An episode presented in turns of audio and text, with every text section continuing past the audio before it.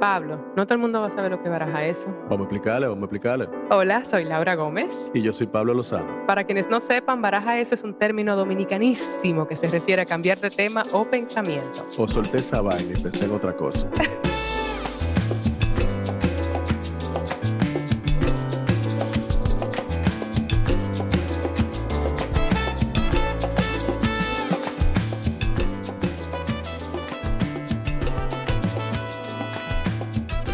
Bienvenidos a una entrega más de Baraja Eso. ¿Qué tal? Hola, Pablillo. Hola. ¿Y entonces? Otra entrega de, de, México, de México, República Dominicana. Me tocó un tránsito loquísimo para llegar aquí. ¿Cómo está? Ah, la- Ciudad la de? México. Pero sabes que tuve esta genial idea. Genial idea. De que si Claro. estoy en México, eh, México Way, México, güey. tenemos a una invitada que va a venir aquí al estudio. Qué chulería. Y es una fotógrafa dominicana radicada en México actualmente, aunque mucho tiempo en República Dominicana también. Hilda Pellerano. Hilda, qué bueno, la voy a conocer. Tú me has hablado mucho de ella y vi sus fotos que te hizo. Increíble, es una fotógrafa, una fotógrafa que explora mucho el autorretrato, el tema del cuerpo, pero también es fotógrafa de música, de bandas, es increíblemente talentosa y desde que la descubrí, que fue de hecho a través de nuestra amiga Erika Morillo, amiga del show, eh, soy fan. Así que tenía mucha ilusión de conversar con ella. Creo que va a ser un- una entrevista bastante interesante. Entrevista no, nosotros conversamos, ¿verdad? Sí, un- una conversación.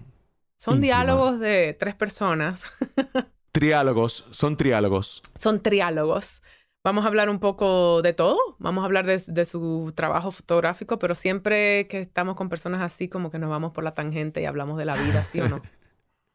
Claro, una Así que chulería. habl- hablemos de proceso, de fotografía y de cómo ser mujer y no morir en el intento en esta sociedad de patriarcal que nos envuelve. ¿Qué te parece, Pablillo? Buenísimo. Va. Mira, ya estoy mexicana. Va. Vamos arriba. ¿Qué te parece lo que me ha traído México? Oh, increíble. Increíble, mortal. Esta conexión con Hilda Pellerano. Oye, gracias. La gran Hilda Pellerano. Ven acá, Hilda. ¿Y tú vives allá en México? Yo vivo aquí hace como... Realmente me mudé, me mudé enero 2020. Entonces, como el peor momento para mudarse en la vida entera.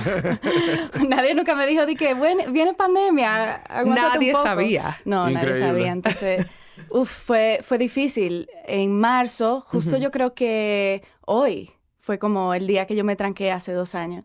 Y Oh, wow, sí. yo me pasé dos meses aquí y estaba demasiado nueva, entonces no, no quería seguir pagando renta acá, no me podía mantener de esa forma y, y dije, nada, voy a tener que regresar a Santo Domingo. Ok, así fue la, ese fue el inicio de tu romance con México. Eso fue un poquito antes, yo había venido a ver si me gustaba la ciudad y todo súper bien, me pasé dos o tres meses y dije como allá en enero me mudo. ¿Por qué México desde República Dominicana? México me acuerda mucho a Nueva York, lo digo que es como el Nueva York latino. Sí, sí, eso es verdad. La Ujú. Ciudad de México es así, es verdad. Ajá, sí.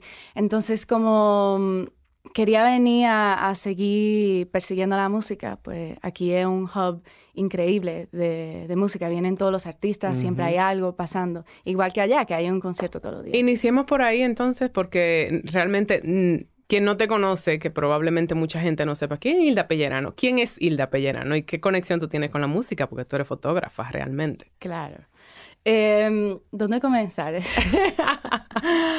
bueno, en el 2008 comencé a trabajar con una banda Ujú. eh, de allá, de Santo Domingo, que se llamaba, ya se desintegró, eh, Boca Tabú. Y mm, yo tenía apenas 18 años y nosotros estábamos empezando la universidad. Y entonces fue una cosa bellísima. Yo trabajé con ellos por cinco años, así como persiguiéndolo, literalmente todo. Eh, conciertos, su vida diaria. Nos fuimos a Nueva York girando juntos y se volvieron mi familia y, y ellos fueron como mi escuela, básicamente. Y todo lo que salimos de ahí decimos lo mismo, que Bocatabú nos enseñó y, y nos dirigió a muchos a, a nuestra propia carrera que estamos ejerciendo hoy. Me encantaba Boca Tabú. Aperísimo. Déjame Sí. explicarte algo, Pablillo, y a nuestra audiencia. Sí. Eh, Hilda es fotógrafa, una increíble. Señores, busquen a Hilda Pellerano en Instagram y van a entender a lo que yo me refiero con la exploración del cuerpo, del de, de- el autorretrato y todo eso. pero además es una eh, brillante fotógrafa de, de, mm, digamos, de bandas musicales, como de la Sí, de música, música. de música. Entonces, Pablillo, ustedes van a tener muchas conexiones en algún momento, yo estoy segura. Sí, no, a mí me encantaba Boca Tabú. Yo me acuerdo mucho de, de cuando surgieron. Eh, en esa época ya nosotros no teníamos la banda del Santo Domingo Funk Crew. Entonces, como que fue como una continuación de, de una banda que sí quería, como tú bien dices, girar, que sí querían hacer cosas, que estaban haciendo cosas novedosas con el sonido. Yo creo que, que Boca Tabú marcó como el inicio en, una era nueva que todavía se está viviendo de unos bandones de rock dominicano que, que la siguió un poquito solo Fernández también y como Sí, que Totalmente. eh, eh, me, me parece como muy bonito lo que tú dices porque si, es, es verdad que las giras hacen como que uno sea familia y como que uno se unifique viviendo una experiencia tan loca porque la verdad es que está de gira sobre todo cuando uno está empezando en una banda que no tiene cuarto, ¿tú me entiendes? Eso Sí, para sí, mí sí. para mí es lo mejor que hay, loco. O sea, que ah, pero yo no Pero yo- con 18, Sí, con con 18 18 años. años. Sí, y, y yo no sabía Sí, que tú estabas en esa banda. Que ah, pero man, o sea, muy cool. Yo era Boca Tabú, así, Sí, así me describo. Eh, Gabo Guzmán también hacía los videos con nosotros. Edwin Manager, y nosotros éramos eso, éramos una familia y todavía lo veo y lo considero. Giorgio, uno de mis mejores amigos. Tengo la fortuna entonces que están acá, se mudaron para acá, la banda se desintegró, pero Giorgio sigue de solista, que bueno, te invité para su concierto. Chulísimo, los vamos a tener a Giorgio Siladi. Sí, sí, Genial. sí. Y, son gente íntima mía, eh, son gente con quien viví una trayectoria donde me enamoré de la música. O sea, yo para los primeros conciertos, eso, a los 18 años, yo dije, yo nunca había sentido un amor tan increíble y me quedé con eso. Y yo dije, esto es lo que yo quiero hacer por el resto de mi vida. O sea, lo nombré a los 18 años y aquí tengo 31 y seguimos en eso. Y tengo Wow, una pregunta para ti, porque, bueno, tú entonces eres de la banda cool de Pablo Lozano, de la cual yo no era, a mí no me llegó el memo. este, no, por, entonces, ¿cómo, ¿cómo viene eso? Porque así empezaste la fotografía, ¿cómo tú descubriste ese gran talento y ese ojo que tú tienes? ¿Fue a través de la música? ¿O, Sí. o ya tú habías explorado con fotografía? Yo había tomado como uno o dos cursos. Em, el primero fue analógico, que creo que de ahí surgió como todo mi amor con el blanco y negro, porque aprendí a ver el mundo blanco y negro, con texturas, contrastes y, mm, y nada, pero no sabía nada. O sea, cuando empecé a trabajar con la banda fue literalmente como aprendiendo fotografía igual. Y yo siempre he sido una persona que me tomo la cosa súper en serio y me acuerdo todos los días antes de los conciertos, yo me leía artículos, veía referencias visuales de cómo yo puedo mejorar y hacer mejores fotos para ellos, cuál equipo ne- necesito. Y, y se me hacía muy, muy importante como siempre ir mejorando mi trabajo, que para mí es como un pilar que, que llevo conmigo todavía todos los días. Me encanta eso. Claro, y, y atrévete a seguir tus sueños. Que esto es lo que yo quiero hacer durante toda la vida. Es muy loco. Y te estoy hablando de República Dominicana, ¿no? Claro, mano, mira, a mí la Claro. música, por ejemplo, es lo que más me... Yo amo la música, es lo que más me gusta por encima de todo también. Sin embargo, eh, tú sabes, no, no tuve la valentía que tuviste tú de, de decir de que, mira, esto es lo que yo quiero hacer, a mí no me importa, yo me voy a lanzar. Y eso es importante que, que nuestra audiencia lo escuche, porque muchas veces eh, todo el entorno te dice a ti, no, pero espérate, ¿de qué tú vas a vivir? ¿Cómo va a ser? Espérate un momento, no te vuelvas loco, no sé qué. Sin embargo, uno nunca sabe lo que, lo que puede pasar cuando uno le mete pasión a las cosas y rigor, porque, claro, tú decidiste meterte en eso, pero como tú bien dices, mejorar cada día, eh, eh, entender tu oficio cada día, y eso, al final del día, tú sabes, tiene su fruto. O sea que atreverse a perseguir los sueños acompañado de rigor, yo creo que en Ujú. esta era de Acuario eso es lo que va, ¿tú entiendes? O sea, y, y- y yo, sigo, y yo sigo Claro. ligado a la música porque en el cine siempre hay música, ¿tú entiendes? Y a mí me ha tocado desde, desde lo que yo hago, eh, seguir vinculándome con, con músicos, produciendo sesiones de grabación, tú sabes, y ese tipo de cosas. Pero, pero sí que no te voy a negar que cuando yo tuve mi banda también, a mí me encantaba. O sea, yo, yo- el sentimiento de, de estar con un grupo de personas haciendo algo a lo cual el público reacciona y, y reacciona con una energía sanadora. Es algo que yo no he vuelto a sentir, tú sabes, en, en ningún otro, en ningún otro ámbito profesional. Sí, yo lo, yo lo describo como el intercambio de amor. O sea, para mí un intercambio de amor entre el artista y el público. Y esa energía me transmite algo y, y eso es lo que me tiene ahí todavía. O sea, no, no encuentro nada igual que, que se sienta eso. En tus fotos se ve eso. En tus fotos se ve el movimiento. En el, el, el, como yo no te sé explicar. Yo vi una foto que tú le hiciste, por ejemplo, eh, a Solo Fernández. Que él sale como tocando una guitarra que me mandó Laura. Loco, y eso, y eso es, esos son ellos, ¿tú entiendes? O sea, esa es la esencia de, de Eto Pana. Me recuerda como a esos grandes fotógrafos de los Rolling Stones, ¿tú entiendes? Como que sabían captar la esencia de, de, de, lo que estaban fotografiando. Y en ese sentido, te, te, quería preguntar acerca de eso. O sea, tú tienes que tener una relación íntima con ellos para tú poder lograr captar esencias. O sea, ¿cómo, cómo tú... Cuál, ¿Cuál, es tu relación con las bandas? O sea, antes de tú eh, hacerle sesiones de fotos, ¿tú prefieres construir como una relación? ¿Cómo, es esa cosa? Sí, eso es importante. Eso lo aprendí con Boca Tabú. Eh, se dio el caso que, que Edwin y yo nos hicimos buenos amigos, el manager, y, y, bueno, me enamoré de uno de la banda también. Obvio, obvio, ¿cómo no puede? Esa es mi próxima o sea, pregunta, pero nada, ya. Eh, spoiler, spoiler. Y, y, lo menciono porque eso cambió mucho mi relación con ellos. Eh, y por eso también se sintió casi como un sueño todo cuando miro para atrás. Pero llega un momento, y, y, me acuerdo de la foto que los representa, eh, ellos estaban como cerrando un concurso que se llama Róbate el Show allá en, en Santo Domingo. y en una Giorgio tiene como los brazos abiertos así y, y Eduardo está atrás como si fuera como el Titanic, estaban uh -huh. como reviviendo ese momento. Y le hice esa foto y yo dije, claro, o sea, ese fue como mi primer instinto de ya ellos son ellos son ellos delante de mí, ya yo soy una amiga de ellos, yo no, yo no soy esta fotógrafa que anda ahí, claro. entonces se me hace muy importante construir una relación con la banda y a veces obviamente fluye más que otras veces. Con Sol Fernández me pasó igual, ellos, o sea, son como mi nuevo bebecito, le digo, son, o sea, los adoro con todo lo que tengo y, y me emociona mucho su proyecto, le tengo uh -huh. muchísimo cariño y he construido esa relación con ellos que ha surgido súper natural. Claro. Igual me ven ya como una amiga, no como una fotógrafa que tiene una cámara, porque al final del día eso intimida mucho, o sea, tú, sí. eso es mucho poder, digo, yo no sé cómo la gente me deja hacerle fotos, de verdad, porque, o sea, tú tienes una cámara en mano y, y es una vulnerabilidad muy sí, grande. Total, mira, eso es algo que yo iba a mencionar, porque yo tengo no sé si será que soy actriz y me, me rodean ser, fotógrafas, puede ser, puede ser. um, pero sí, o sea, siempre me ha causado fascinación el arte de la fotografía y he tenido la fortuna de, de, de estar allegada ahora con a, a muchas artistas, eh, sobre todo mujeres fotógrafas.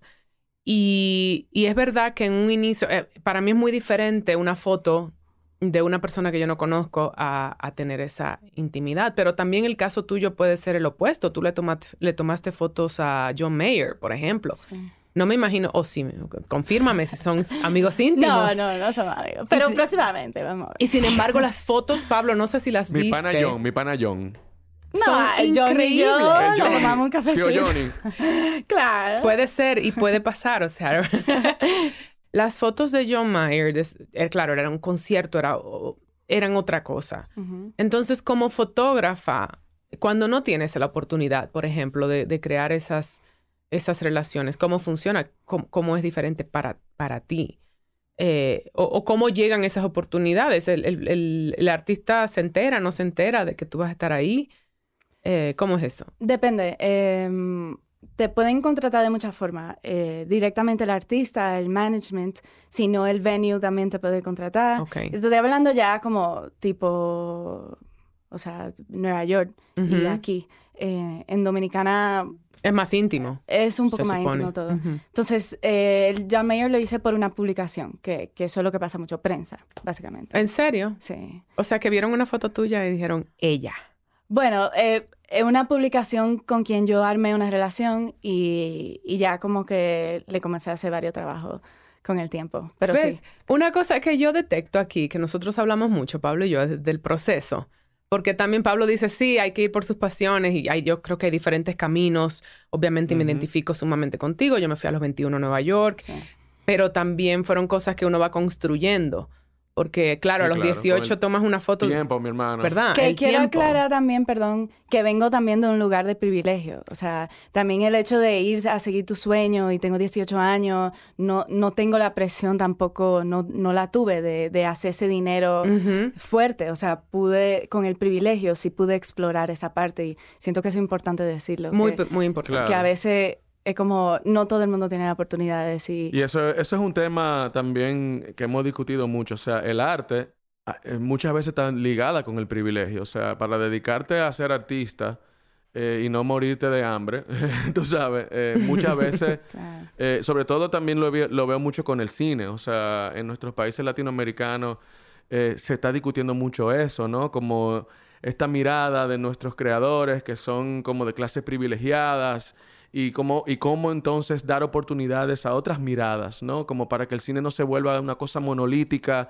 eh, y una Claro. sola interpretación así como de, de, de- de una mirada de- de- de- de- del privilegio, De ¿no? privilegio. Y sí, sí, yo, sí. y yo siento que, que, bueno, que, que nuestro trabajo, tú sabes, como artistas, sensibilizarnos y crear como una empatía y aprender a vivir en el mundo consciente de nuestro privilegio, tú sabes, pero también eh, abiertos a, tener experiencia. Yo siempre digo que, que por eso yo atesoro mucho eh, los fondos que yo he tocado, por ejemplo, como ser humano, porque me han permitido eh, estar como eh, expuesto a situaciones, tú sabes, y expuesto como a, esa vulnerabilidad de la cual tú hablas, que, que me han hecho bajar la cabeza, mano, y entender que el mundo va, más allá de, de- de- esta visión de- de cómo yo crecí, ¿tú entiendes?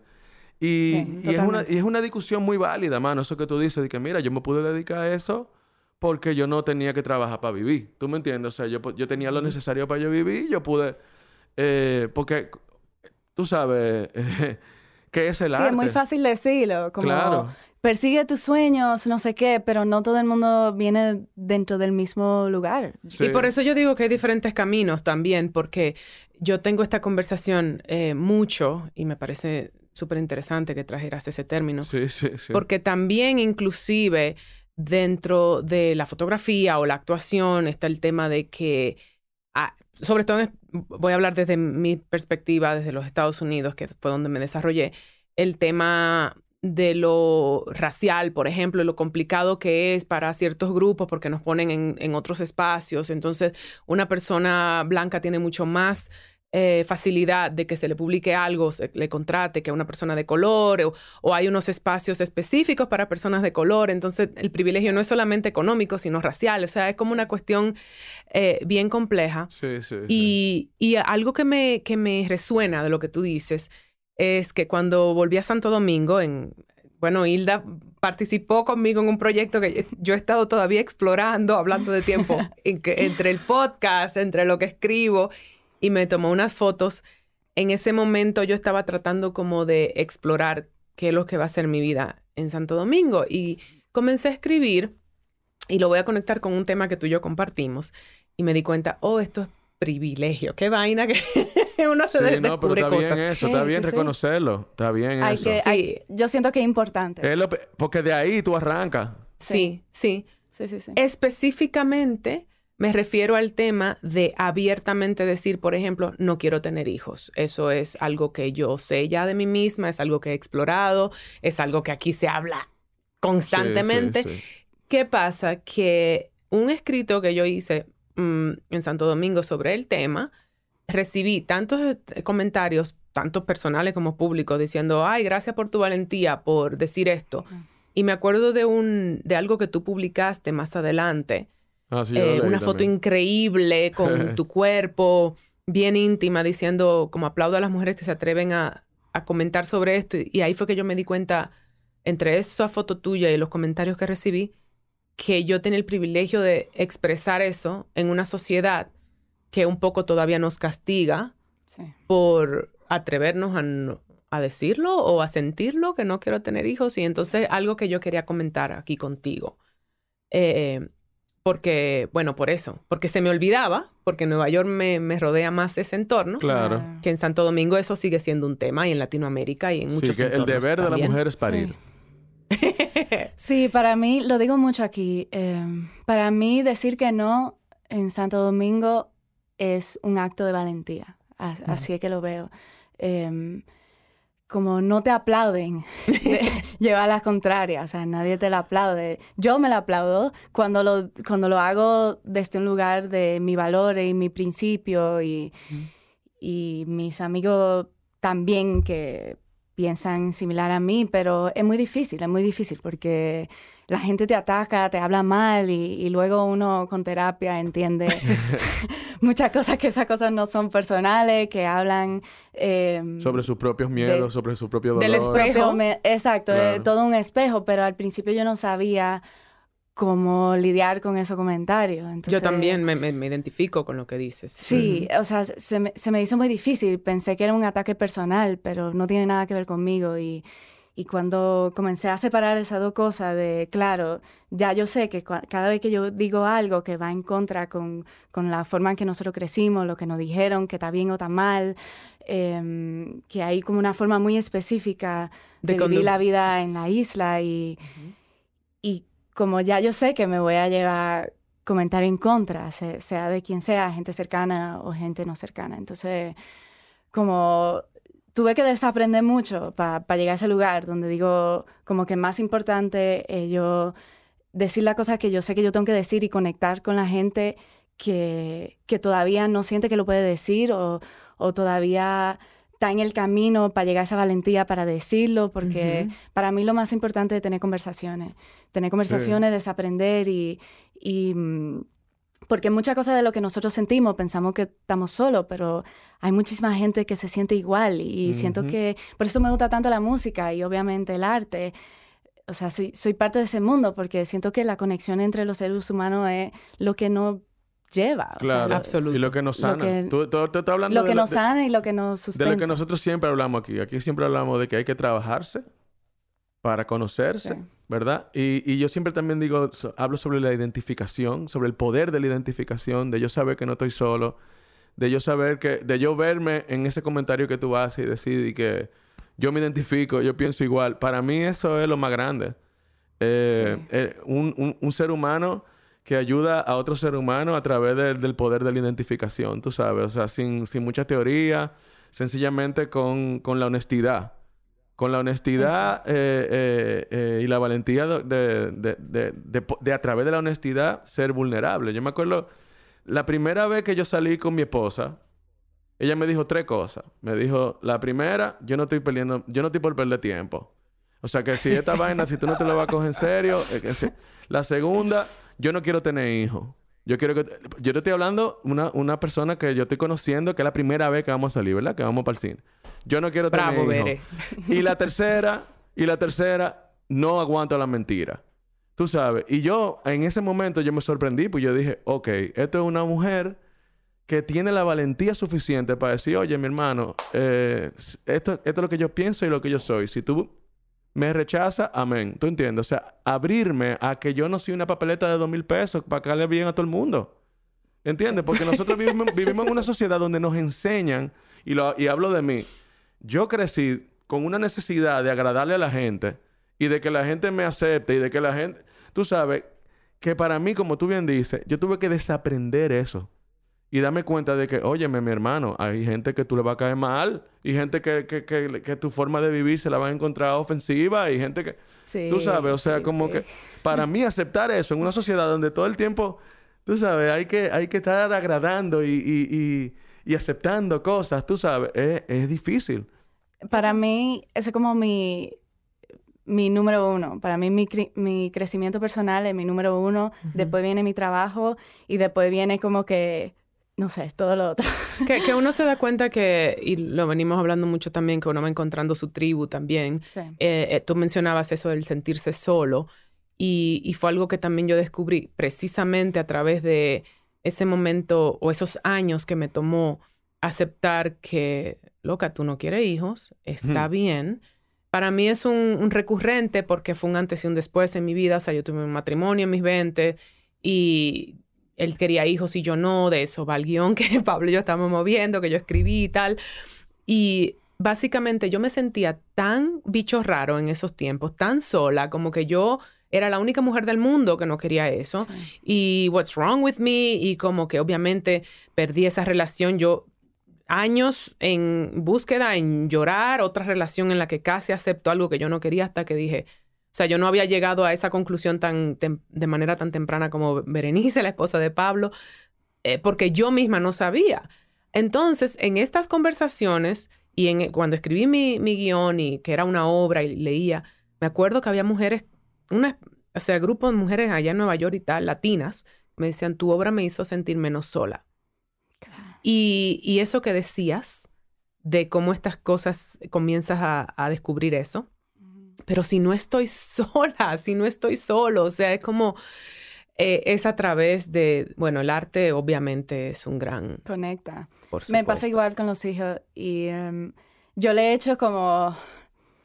A veces me pongo un poquito necia y, y, pongo los temas eso en mi familia. No, yo no quiero tener, o sea, lo digo... Al principio fue muy difícil para mi familia escuchar eso y mami, no, no, pero no sé qué y como que no no siento que se acepta la narrativa. O sea, siempre lo que me dicen, no, pero espérate hasta que tú te casada. O sea, yo no me cierro la puerta 100%, pero Perfecto, nunca he tenido un instinto materno en mi vida entera. No quiero. Y siento que también la vida cambia mucho para todo el mundo que se entra en el mundo del arte. Ah, obviamente hay de todo. Hay gente que quiere tener su familia, músicos súper exitosos, tienen eh, esposa, esposo, hijos. O sea, no pasa nada.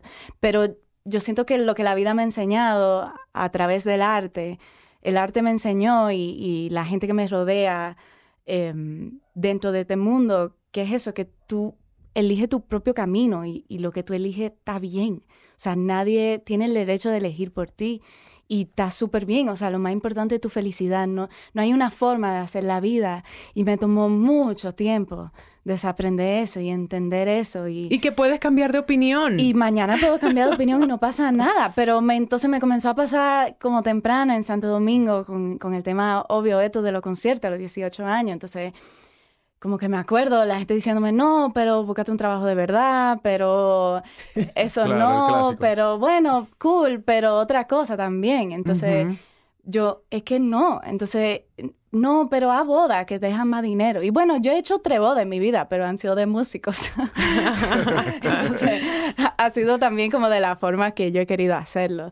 Pero... Mm, Oye, que son y que realmente no creo necesariamente que viene de un mal lugar cuando la, hay una realidad en, la sociedad en que vivimos y tal. O sea, yo me acuerdo cuando yo ya a los 17 sabía que quería ser actriz, o sea, y mi mamá básicamente básicamente me suplicaron y yo un poco agradezco ahora con perspectiva no haberme ido a los 17 a Nueva York. Yo creo que esa ciudad me comía viva.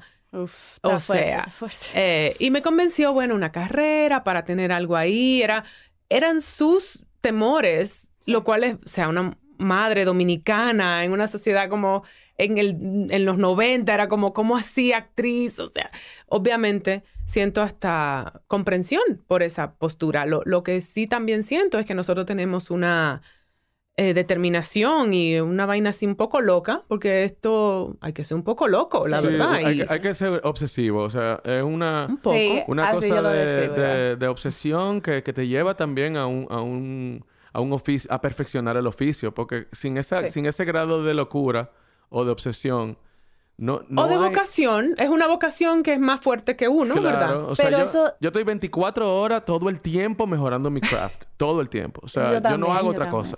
Eso también lo que tú dices eh, de, que la vida del artista es una vida, eh, tú sabes, que muy, muy solitaria y no en el mal sentido, sino que, que te exige tanto que las relaciones con otros seres humanos son difíciles, hermano.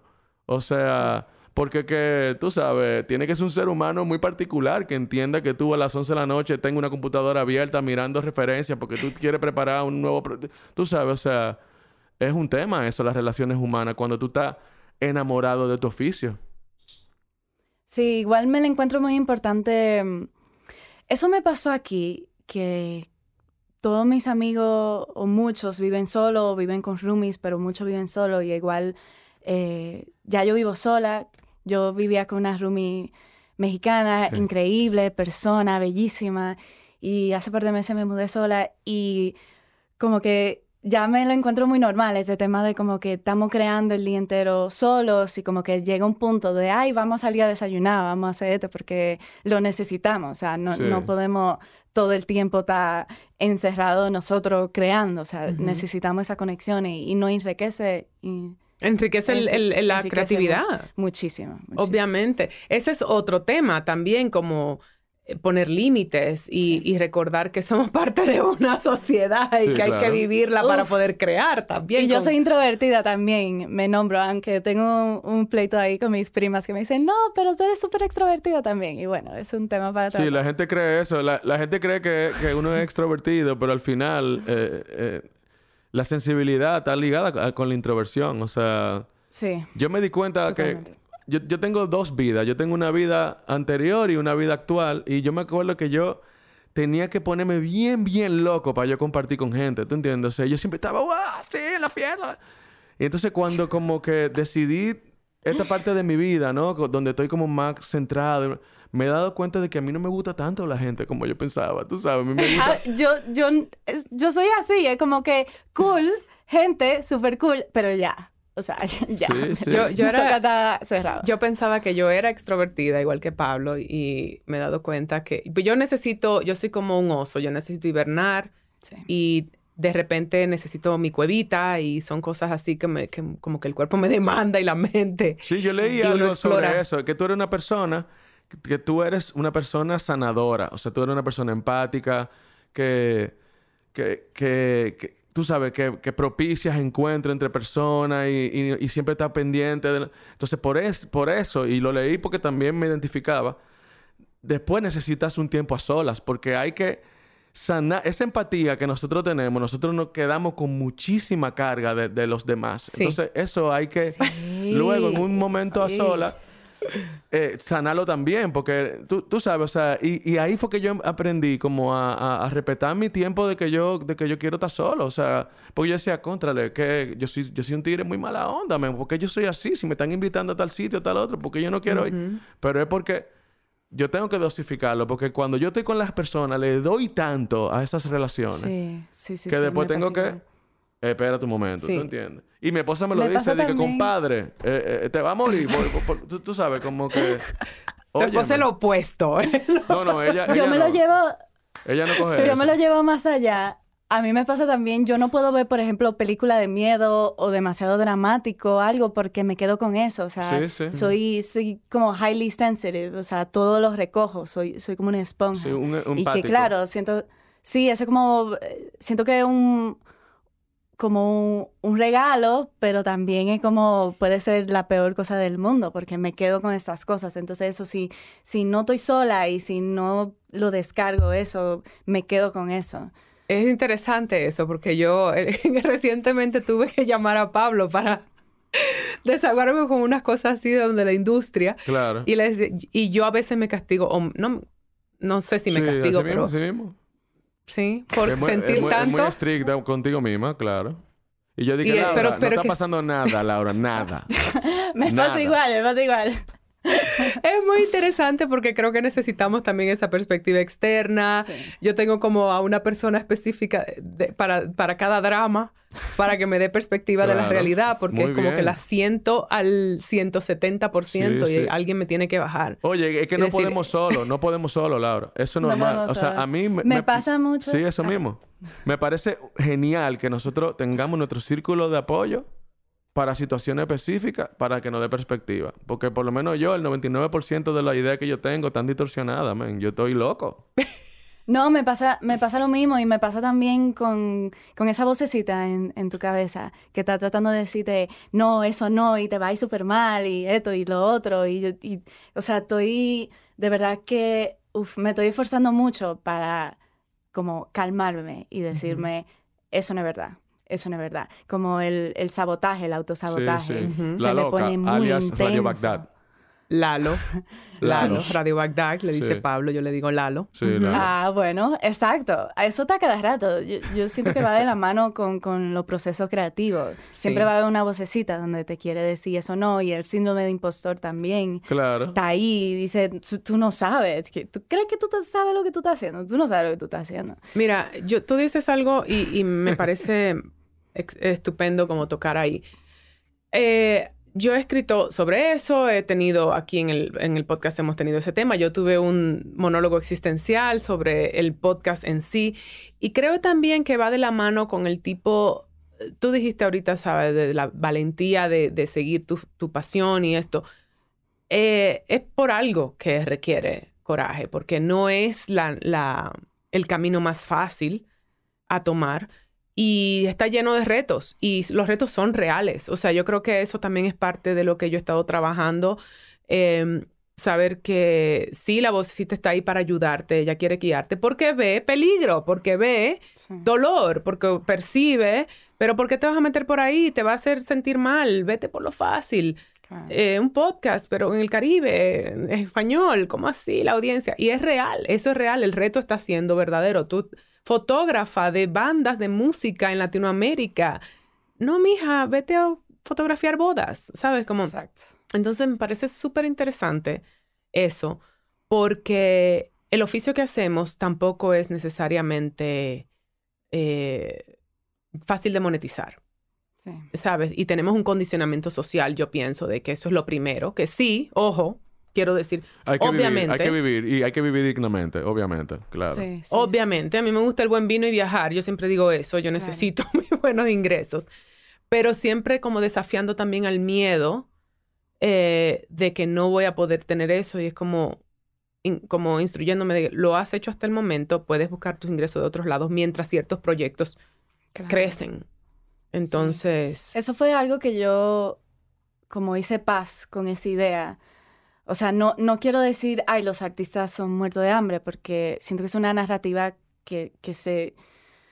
O sea, se perpetúe, a mí no me interesa. Y, no, y tampoco es necesariamente real, pero digo, como que yo me propuse como pilar de vida, de como tú vas a seguir tu camino porque es lo que te gusta y es lo que te trae plenitud. Y sea lo que sea que trae ese camino, la cantidad de dinero que tiene, obviamente viviendo cómoda, si necesito pagar mis rentas, si necesito comprar comida y, y tener algo para salir un día y pasarla bien, porque, porque sí, pero, o sea, hice, o sea, tomé una decisión muy consciente. Dije, esto viene primero, mi trabajo viene primero, y no lo quiero decir como trabajo, digo, este estilo de vida se me hace la cosa más increíble que yo he vivido en mi vida entera y es lo que me llena y es lo que me hace sentir bien y no lo quiero tener de otra forma, o sea, no quiero vivir de otra forma y justo me mudé también para eso, porque siempre yo anhelaba esa vida, o sea, me imaginaba era en Nueva York siempre y quería estar ahí, viajaba porque mi hermano vivía allá y, y documenté muchas cosas, pero yo dije,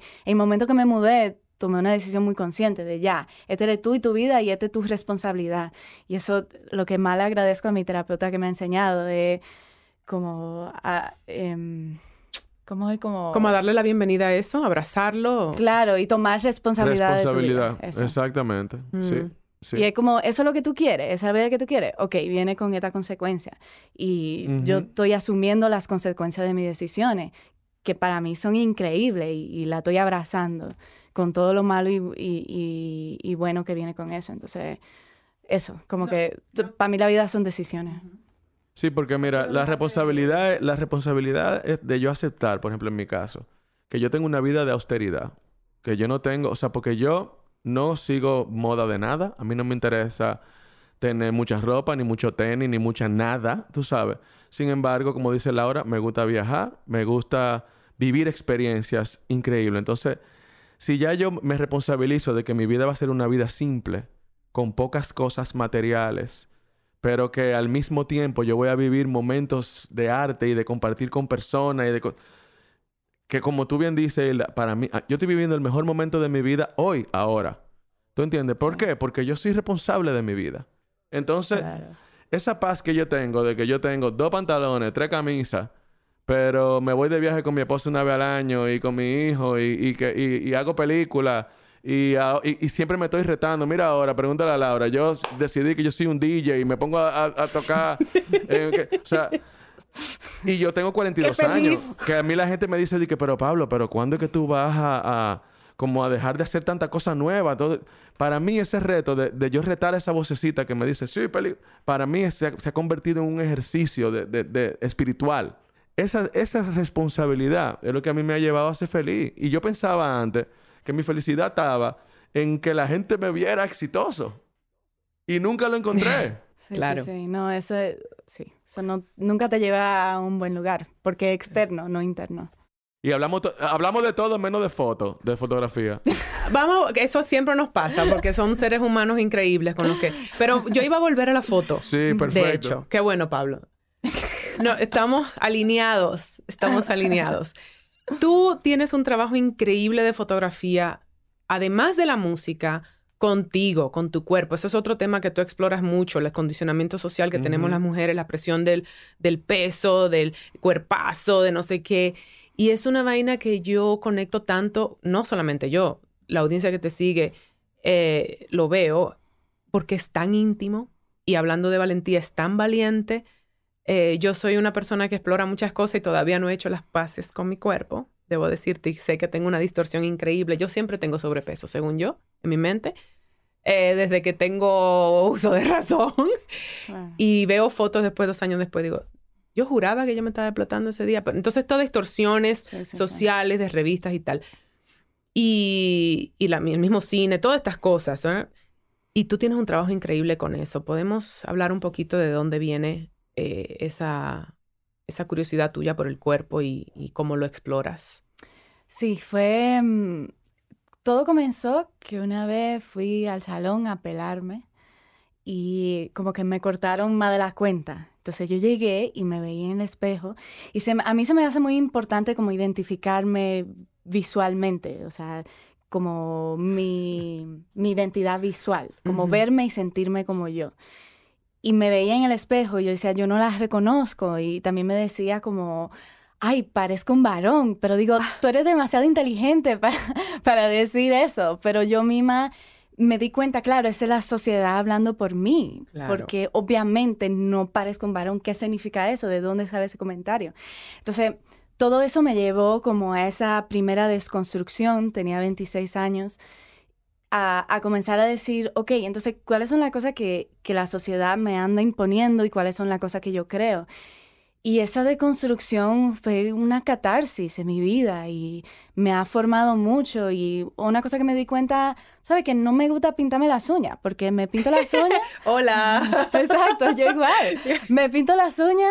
Uno, no me gusta ir al salón, o sea que yo me lo pintaba en mi casa. Pero al otro día ya estaban de cacarao, o sea, Ujú. tenía que volver a ponerlo. Y yo digo, esto es una pérdida de tiempo, o sea, yo puedo estar haciendo otra cosa. Y claro, cuando me la pinto, es verdad que me siento bonita. Sí, por Pero- un par de días. Y, y esto parece como una conversación sumamente superficial, pero no lo es. Es como, esa es la expectativa que la gente tiene. Y me acuerdo cuando comencé a hacerlo al principio, había gente que como que tenía conversación y me miraba las uñas y después me miraba la cara, me miraba las uñas y la cara. Y yo como, wow, o sea, qué fuerte se me hace, se me hace esto, como todas estas expectativas, igual el pelo, el pelo corto, qué significa, o sea, son, son unas cosas que, que nosotros las mujeres nos llevamos de la sociedad, de expectativa de cómo tenemos que estar vestida. A mí no me gusta ya usar zapato alto porque me daba cuenta que cada vez que salía a bailar, que me encanta bailar, en eso soy sumamente caribeña, y la pasaba mal porque me dolían los pies, entonces me lo tenía que pasar sentada. Entonces digo,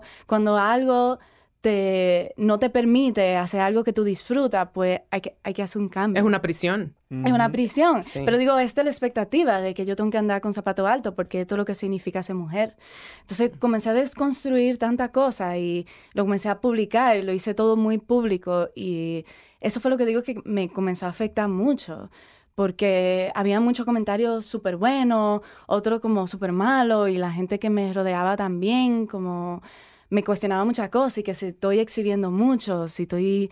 O sea, que cómo yo me represento y... y- Hablemos de que el desnudo en, la, en el Caribe no es algo, y no es que tú haces desnudos, o sea, son unos retratos, autorretratos muy íntimos, pero que allá lo ven como si fuese... Claro, lo atan a pornografía, entonces... O vulgaridad. eh. Muy súper vulgar, entonces ahí hay todo un tema aparte, pero... A mí me parece fascinante lo que tú estás diciendo, me identifico enormemente. Yo eh, tuve un accidente esquiando hace seis años que me, bueno, me destrozó la rodilla y me cambió cómo mi cuerpo funciona, hablando de Sí. conectar al cuerpo, porque entonces he comenzado a Claro. comunicarme con él de una manera diferente, Sí. que estoy eh, obsesionada en, sanarlo.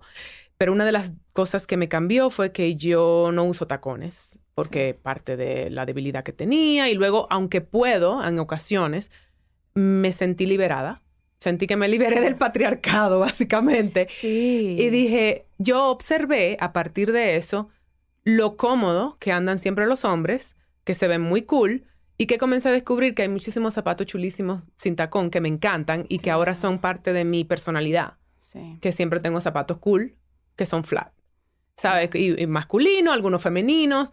Y, y que soy libre y que camino cómoda. Eso. Y yo digo, a mí me encanta un día sí ponerme mis tacones Si quiero, y mi pintalabios rojo. si quiero. Y, yo, y si quiero. Pero digo, es, es un tema muy de elección. O sea, por eso el pro-choice lo llevo como a todos los lugares de mi vida. O sea, es tu decisión decidir si hoy tú no quieres usar nada de maquillaje, que soy fan de no usar nada de maquillaje. como Míranos. ahora mismo. Hola. Exacto. ¿Qué tal? Pero un día, o sea, maquillarme y no pasa nada. O sea, nada me hace menos o más mujer. Entonces, lo que te iba a decir es que también lo que observé, hay un tema también de, de uno de cómo uno se representa. O sea, está normalizado los hombres, como lo que dicen el male gaze, documentando a las mujeres, pero cuando la misma mujer se toma esas fotos y la publica, entonces hay como todo un tema, que, que la gente no le gusta ver una mujer que hace eso, pero si sale de, de un hombre que le tomó una foto, es normalizado. Entonces, se me hizo muy importante yo representarme de la manera en que yo quiero y decir, esta soy yo, este es mi cuerpo, yo no hago desnudos, o sea, yo simplemente tengo un proyecto. Y yo siento que mucha gente se quedó con esa idea de que, ay, tú haces desnudos. Y yo no, mi proyecto hay de todo, o sea, hay fotos de mis manos, hay fotos de mi pie, hay simplemente... De tu ojo, que es increíble. Tienes Claro. unos ojos Sí. Sumamente fotogénicos. Pero de todo, porque digo, es todo como una exploración de identidad, lo que se me hizo al final. Y luego como comenzó a correr el proyecto y a los 3, 4 años vi un tema muy importante que era de mi salud mental.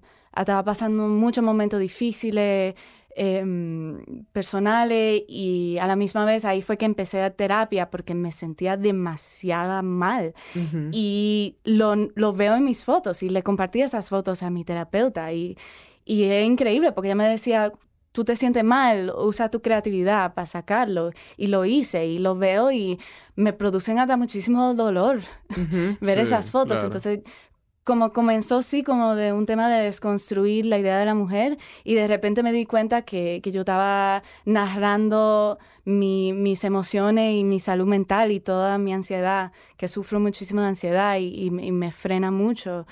Y, y de repente eso, o sea, por eso que me encuentro tan interesante y de verdad que ojalá que todo el mundo se anime a hacerlo porque uno descubre mucho de, de uno mismo y, y me emociona mucho como seguir retratándome. O sea, tengo a- muchísimo tiempo que no me hago ni una foto porque ahora mismo no lo estoy sintiendo. Antes trataba Mm. de tener como una, mm, como una disciplina eh, Sí. de todos los meses, pero digo como, tú sabes que no pasa nada, o sea, el, el proceso de mudanza se me hizo también como una catarsis súper Sí. difícil, uf, hay que lidiar con muchas cosas, con mucho miedo que uno tiene adentro, y dije como, tú sabes que no es el momento, y, y simplemente como que, Aceptar dónde estás. o sí, sea, es vivir el proceso, o sea, sin, sin ponerse presión. Ojo, hay diferentes maneras también de expresar eso que tú estás diciendo. Sí, ¿sabes? Como claro. Pablo está así, oyendo y observando. Estas mujeres se fueron en una. No, yo me identifico totalmente, totalmente. O y también porque hay algo ahí de, mm, del sistema en que vivimos, de las trampas que nos ponen, de los condicionamientos, y hay diferentes maneras de expresarlo. O sea, señores, nosotros obviamente tenemos, hablando de privilegio, el privilegio de estar en un eh, oficio que nos permite expresarlo. Yo escribo, tú tomas fotos, ¿sabes? Lo- también el mismo podcast es una manera de compartir eso. Pero esto no tiene siempre que ser público, es una cosa que puede ser privada, son conversaciones. Yo, yo, yo abogo mucho por crear espacios de mujeres, de gays, o sea, de queer night, de mujeres con hombres que quieren aprender, de- ¿sabes? Como Sí. de diversidad, de racial, de todo, porque enriquece y no todo tiene que ser eh, a través de redes, ni puede ser en espacios muy privados que puede crear uno mismo en su casa Sí, y, sí. y- y encontrar su tribu que y vas a ver que no estás solo en ese proceso. Sí, lo hice público, pero realmente Me parece maravilloso. Creo que Sí. debe ser público de algunas, en algunas ocasiones para, eh, sabe, como saber personas eh, que están ahí viendo las redes. Ah, pero otras personas están sintiendo lo mismo Pero que yo. eso fue, o sea, principalmente muchas mujeres me han escrito y, y me han dicho, me siento muy identificada, gracias por esto, gracias, qué valentía.